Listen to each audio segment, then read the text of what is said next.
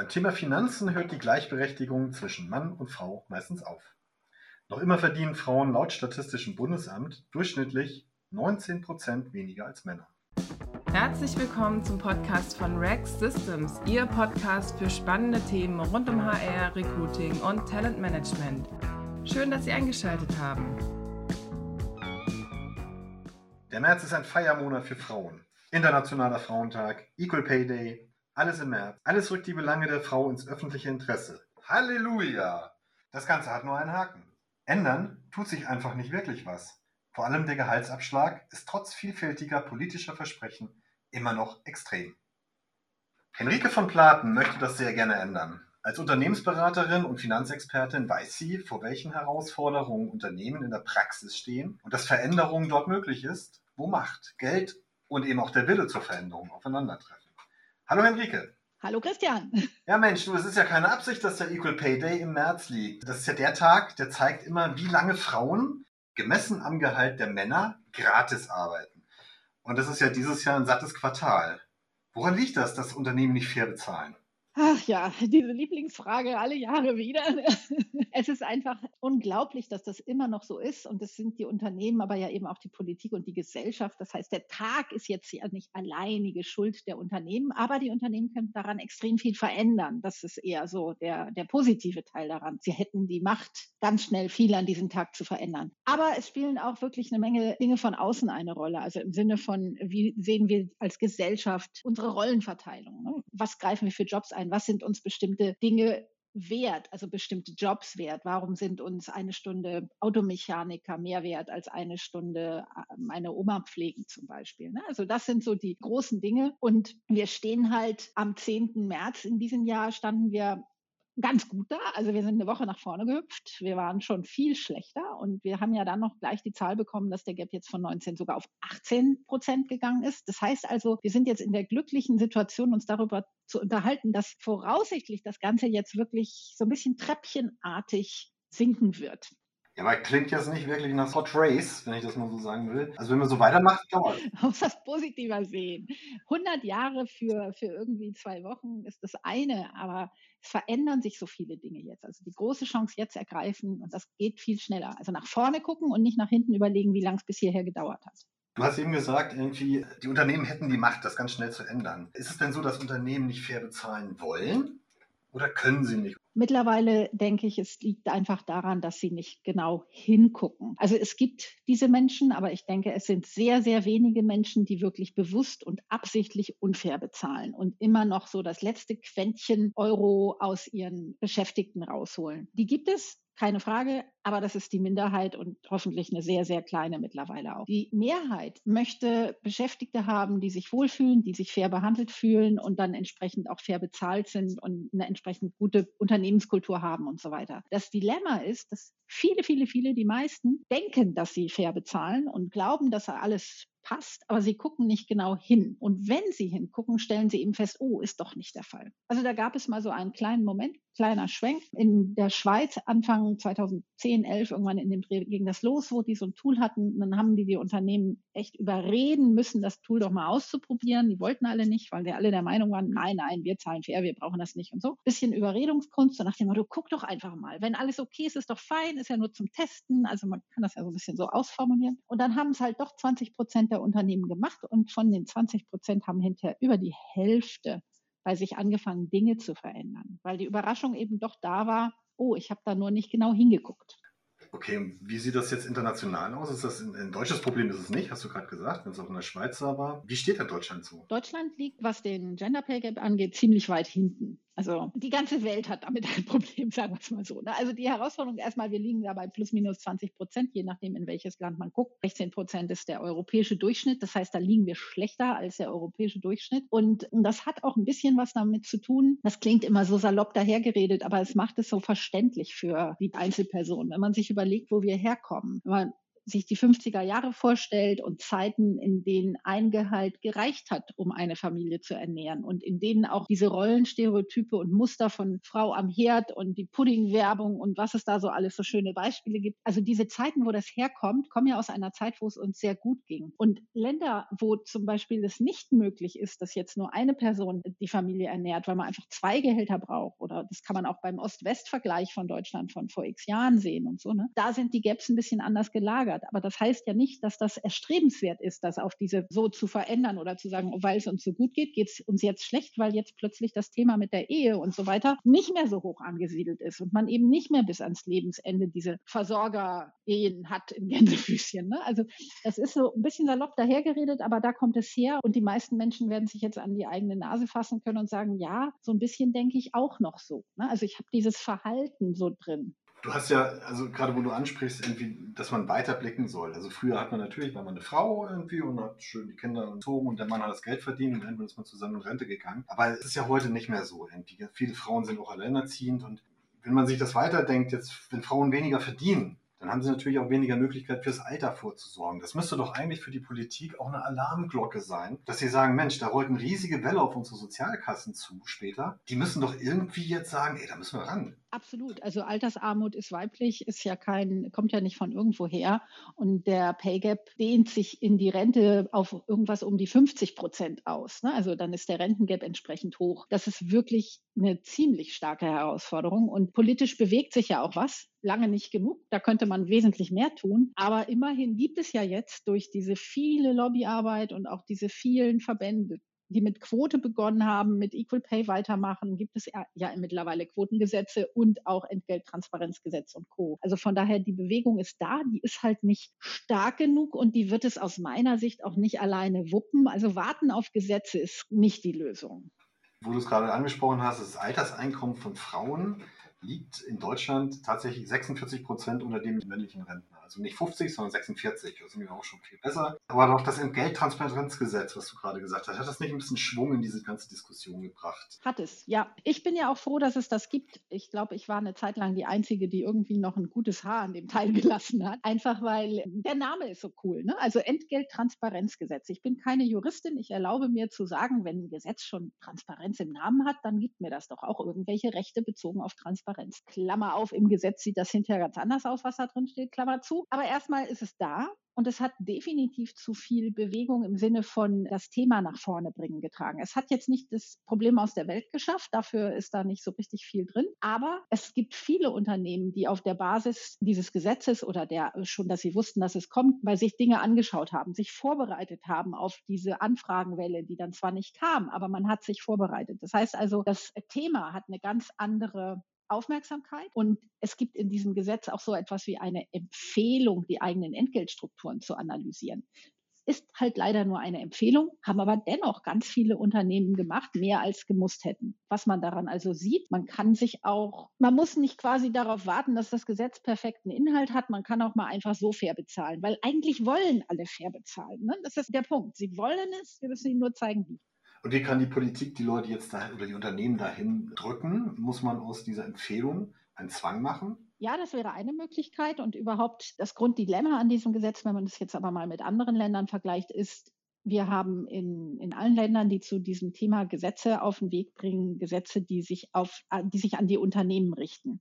Das ist in diesem Gesetz ja noch nicht der Fall. Also für die Unternehmen gibt es eine Empfehlung. Der Rest ist auf die Person, auf Mann oder Frau, aber auf die Person, die glaubt, unfair bezahlt zu werden, die muss jetzt irgendwas tun. Also es ist so immer so wieder diese Opferecke, die da so ein bisschen gespielt wird, auch über das Gesetz. Während andere Länder von Haus aus sagen, hier gibt es ein Gesetz, das Unternehmen muss fair bezahlen. Dafür gibt es irgendwelche Regeln. Die sehen je nach Land ein bisschen unterschiedlich aus. Aber wenn ein Unternehmen das nicht nachweisen kann, muss es eben Strafe zahlen oder, oder. Das heißt also, die Zielrichtung ist einfach mal da, wo aus meiner Sicht man auch hinschauen muss, nämlich da, wo das Geld abfließt und nicht da, wo es ankommt. Nicht die Person, die zu wenig bekommt, ist schuld daran. Also, dass da irgendwas schiefgelaufen ist oder unfair und so, ne? sondern die Personen, die dafür gerade stehen, wie viel rausgeht. Da muss man ansetzen. Das sind dann eben die Unternehmen und es wird zu Gesetzen kommen, die andere Verpflichtungen oder Sanktionen haben. Oder man bewegt sich ganz einfach. Und damit wären wir im Grunde an dem Punkt, wo ich auch so sehe, die Bewegung ist eben nicht nur in Deutschland, die Bewegung ist weltweit. Und es gibt ja viele Unternehmen, also es betrifft alle, von kleinstem bis zum größten. Aber gerade die größeren Unternehmen, die in mehreren Ländern Standorte haben und unterwegs sind, die müssen ja jetzt schon in anderen Ländern andere Dinge befolgen. Sie müssen seit drei Jahren in UK ihre Daten transparent veröffentlichen und in der Schweiz jetzt eben Analyse machen und, und, und. Jetzt kommt eine europäische Richtlinie. Also die Unternehmen kriegen aus vielen Ländern so ein bisschen Druck. Und dann ist der Moment, wo sie sagen, mir reicht's, ich brauche eine globale Strategie. Und dann ist es irgendwann egal, welche Gesetze hier kommen, weil dann sind die Unternehmen schon längst fertig, bevor das Gesetz kommt. Ne? Genau, das meine ich nämlich irgendwie auch. Vielleicht geht es ja auch ganz ohne Gesetze. Also wenn was zum Mainstream wird, das hat man bei Fridays for Future gesehen, dann geht es immer relativ schnell, dass irgendwelche Veränderungen angesprochen werden, weil die Politik sich natürlich auch so unter, ja, unter Zugzwang gesetzt äh, fühlt. Setzt du da irgendwie auch an? Ja, absolut. Bei mir dauert das zu lange. Also dieses, ich mag nicht auf Gesetze warten. Ich finde es gut, dass das da ist. Ich freue mich auch, wenn sie es verändern und besser machen. Das ist alles fein. Aber darauf warten mag ich nicht. Das dauert mir zu lang. Und das ist auch der Grund, warum wir schon seit einer ganzen Weile im FPI uns damit beschäftigt haben, wie kann man eben diese Herausforderungen in den Unternehmen lösen. Und dann haben wir im Grunde das, was wir sehen, was funktioniert, also aus Gesetzen heraus und Ländern, wo wir sehen, die Regelungen gehen in die richtige Richtung. Die haben wir so ein bisschen zusammengesammelt, die Methoden, die eben funktionieren, was die Transparenz und Analyse und so weiter angeht. Wir haben das auch Richtung EU gespielt und die EU ist ja jetzt mit einer Empfehlung rausgekommen, wo ich sage, die ist gut. Da steht das drin, was eben auch funktioniert. Und vielleicht wird das ja auch so eine Anregung, hier Gesetze zu verändern. Und aus dem, was wir wissen, was funktioniert, haben wir eine Zertifizierung gebaut die im Grunde genommen auch sehr, sehr einfach ist und die eben dazu führt, dass sich Unternehmen so ihre Strukturen anschauen müssen, wenn sie diese Zertifizierung haben wollen, dass sie sich dann auch weiter bewegen werden und am Ende dann wirklich fair bezahlen. Und dieses Ende kann relativ schnell kommen dann. Ne? Also dieser Zustand der fairen Bezahlung, den können Unternehmen, manche brauchen zwei, drei Jahre, manche schaffen das mehr oder weniger über Nacht. Also da geht, ist alles möglich vom Tempo her, kann man sagen, an manchen Stellen. Hängt auch ein bisschen von dem Unternehmen ab und von der Größe. Aber der Kern ist immer, fair bezahlen darfst du, ob du äh, dich zertifizieren lässt oder nicht, sei dahingestellt. Aus meiner Sicht wichtig ist, die Unternehmen wollen fair bezahlen. Wenn ich das will, nehme ich die Scheuklappen weg und analysiere einfach mal, wo ich stehe. Also ich schaue mir sehr ehrlich anhand von guten Tools, wir haben ein Lieblingstool, aber es gibt diverse, schaue ich mir wirklich an, wie sind meine Entgeltstrukturen? Gibt es da irgendwelche Lücken? Und hier ist ganz wichtig, es geht auch nicht nur um Gender, sondern Gender können wir halt messen, weil wir kennen das Geschlecht unserer Beschäftigten. In dem Moment, wo ich das tue und mir das System anschaue, werde ich auch Lücken finden, die vielleicht eher das Alter betreffen. Es ist für Männer wie Frauen, für alles, was ich mir vorstellen kann, schaffe ich daraus ein faires System, einfach weil ich Lücken aufdecke. Und die sind eben je nach Unternehmen auch unterschiedlich. Wenn ich das geschafft habe und analysiert habe, dann setze ich vor allen Dingen auch Maßnahmen ein, die für mein Unternehmen tatsächlich funktionieren und sage nicht, ach naja, ich mache mal eine 30-Prozent-Quote, weil A steht es in irgendeinem Gesetz vielleicht drin und B scheinen das alle zu machen und C habe ich irgendwo gelesen, dass das gut ist, sondern ich mache das so, wie ich es für mein Unternehmen tatsächlich brauche, um das Ziel zu erreichen, die Pay Gaps zu schließen. Ich werde also viel sinnvoller mein Geld in Maßnahmen stecken, die das Ziel haben, die Pay Gaps zu schließen und damit das große Thema, also diesen Gleichstellungseisberg auflösen, weil ich ein anständiges Ziel habe, also ein großes Ziel und nicht nur Nebenstränge an Ziel. Ja, und dann komme ich am Ende dahin, dass ich tatsächlich keine Pay Gaps mehr habe. Und dann war's das, könnte man so sagen. Ja. Und dann sind wir im Paradies. Klasse. Du hast gerade eben FPI angesprochen. Sag da noch mal was. Ja, also das FPI steht für Fair Pay Innovation Lab. Das habe ich Mitte 2017 gegründet. Und es ist eine gemeinnützige GmbH, die sich zum Ziel gesetzt hat, Lohngerechtigkeit für alle Menschen. Also alle Menschen weltweit sollen fair bezahlt werden. Das ist das Ziel, was wir verfolgen. Und auf dem Weg dahin haben wir halt unheimlich viel Best Practice gesammelt oder fördern auch extrem den Austausch von Best Practice. Das ist eins der Kerne, weil wir sehen, dass der Bedarf groß ist und das auch sehr hilft. Und die Zertifizierung der Universal Fair Pay Check, den hatten wir jetzt am 17., also vor wenigen Tagen gab es die allererste Preisverleihung, kann man sagen, oder Zertifizierungsgebung in einem virtuellen Format mit der Allianz, der Eventri AG und Lasse Reingans und noch zwei coolen Unternehmen aus Island, dem Krankenhaus und dem Energieversorger, über diesen gemeinsamen Weg eben Analyze your position, develop your measures, lead by example, bringen wir die Unternehmen dahin, eben fair zu bezahlen und das auch gemeinsam zu tun. Ne? Also wirklich sich auszutauschen mit anderen, um dahin zu kommen. Und der Prozess ist offen. You're welcome. Ja, gerne. Dazu habe ich noch zwei Fragen. A, welche Unternehmen, welche Unternehmensgröße wendet sich denn an das FPI? Aktuell so? Sind das auch kleine oder sind das hauptsächlich die großen Big Player, die sich ein bisschen unter Druck gesetzt fühlen? Ja, es dürfen noch ein paar mehr große, große werden. Hätte ich kein Thema mit. Also große kommt, kommt, legt los, zeigt, dass es geht. Es kommen auch kleine und zwar gar nicht so ohne. Also die, bei den Pilotunternehmen haben wir ja schon leider auch dabei. Lasser hat 14 Beschäftigte, Esentri, der Robert hat knapp 100. Die Allianz in Deutschland hat 25.000. Also allein da sieht man schon die Bandbreite. Und das spielt auch keine Rolle. Also jede Größe geht. Und die kleinen sind allerdings zum Teil, die wir jetzt sehen, weil ich muss nicht davon erzählen, wer dabei ist. Also wir sind in der ersten Phase so transparent, wie das Unternehmen möchte und erzählen auch gar nichts, dass sie sich erstmal überhaupt mit der Analyse beschäftigten. Das ist wichtig, weil man sich dazu auch irgendwie trauen muss, das zu tun. Und dann kann man damit später rausgehen. Aber der Punkt ist letzten Endes, es ist egal, wo du stehst, ob du nur in Deutschland, ob du global klein oder groß bist, du kannst jederzeit anfangen. Klein sind teilweise flexibler, was die Strukturen angeht. Also wenn der, der Chef eines mittleren Unternehmens, Familienbetrieb womöglich noch sagt, ich will das aber jetzt endlich mal wissen, dann fangen die einfach an. Und bei den ganz, ganz großen Unternehmen sind diese Prozesse, bis zu dem Punkt, dass man mal so eine Entgeltanalyse macht, teilweise etwas langwieriger, vorsichtig ausgedrückt. Hast du denn noch irgendeinen Wunsch an so jemanden, der Software herstellt, also an uns im Prinzip? Wie könnten wir deine Organisation unterstützen? Was müssen wir in unserer HR-Software einbauen?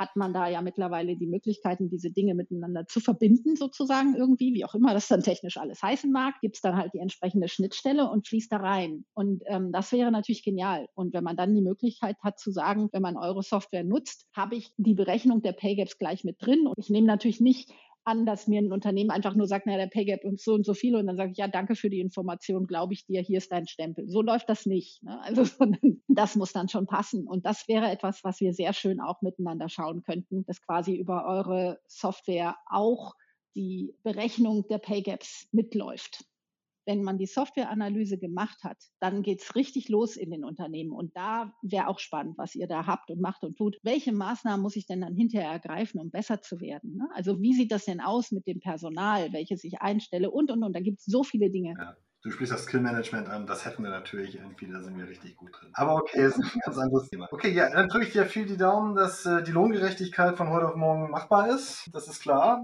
dass das ganz schnell alles hinhaut und dass wir das alle beide noch erleben dürfen vor der Rente. Auf jeden alles Fall. Klar. Danke dir, Henrike. Ähm, ja, schönen Tag noch nach Berlin. Ja, danke, Christian. Dir auch. Tschüss. Tschüss. Das war der Rex Systems Podcast, Ihr Podcast zu aktuellen Themen rund um HR, Recruiting und Talentmanagement. Wir freuen uns, dass Sie mit dabei waren und wünschen Ihnen noch einen schönen Tag, Abend, Nacht und bis bald.